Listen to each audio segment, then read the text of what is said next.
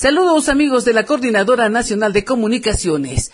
Más de dos millones de soles costaría el laboratorio en Puno para la ejecución de la infraestructura del laboratorio biomolecular de la Dirección Regional de Salud de Puno. Se ha solicitado un adicional del presupuesto de 600 mil soles, según el arquitecto Waldemar Mamani Morales, residente de Ora. Dicho presupuesto se solicitó por los imprevistos que ocurre en una obra de remodelación, situación que el proyectista no habría considerado las modificaciones que se vienen realizando ahora, como las instalaciones eléctricas, agua y desagüe, modificación de la medida de puertas y ventanas, este último ante el pedido por escrito del jefe de laboratorio de la Dirección Regional de Salud lo que será ejecutado para mejorar las condiciones de quienes van a laborar en el laboratorio. Asimismo, informó que la obra se encuentra aproximadamente en 26% de avance de la ejecución, pero el 39% es netamente del equipamiento del laboratorio. Sumado a ello estaría un avance del 65%, que inicialmente la obra tenía un plazo de ejecución de 90 días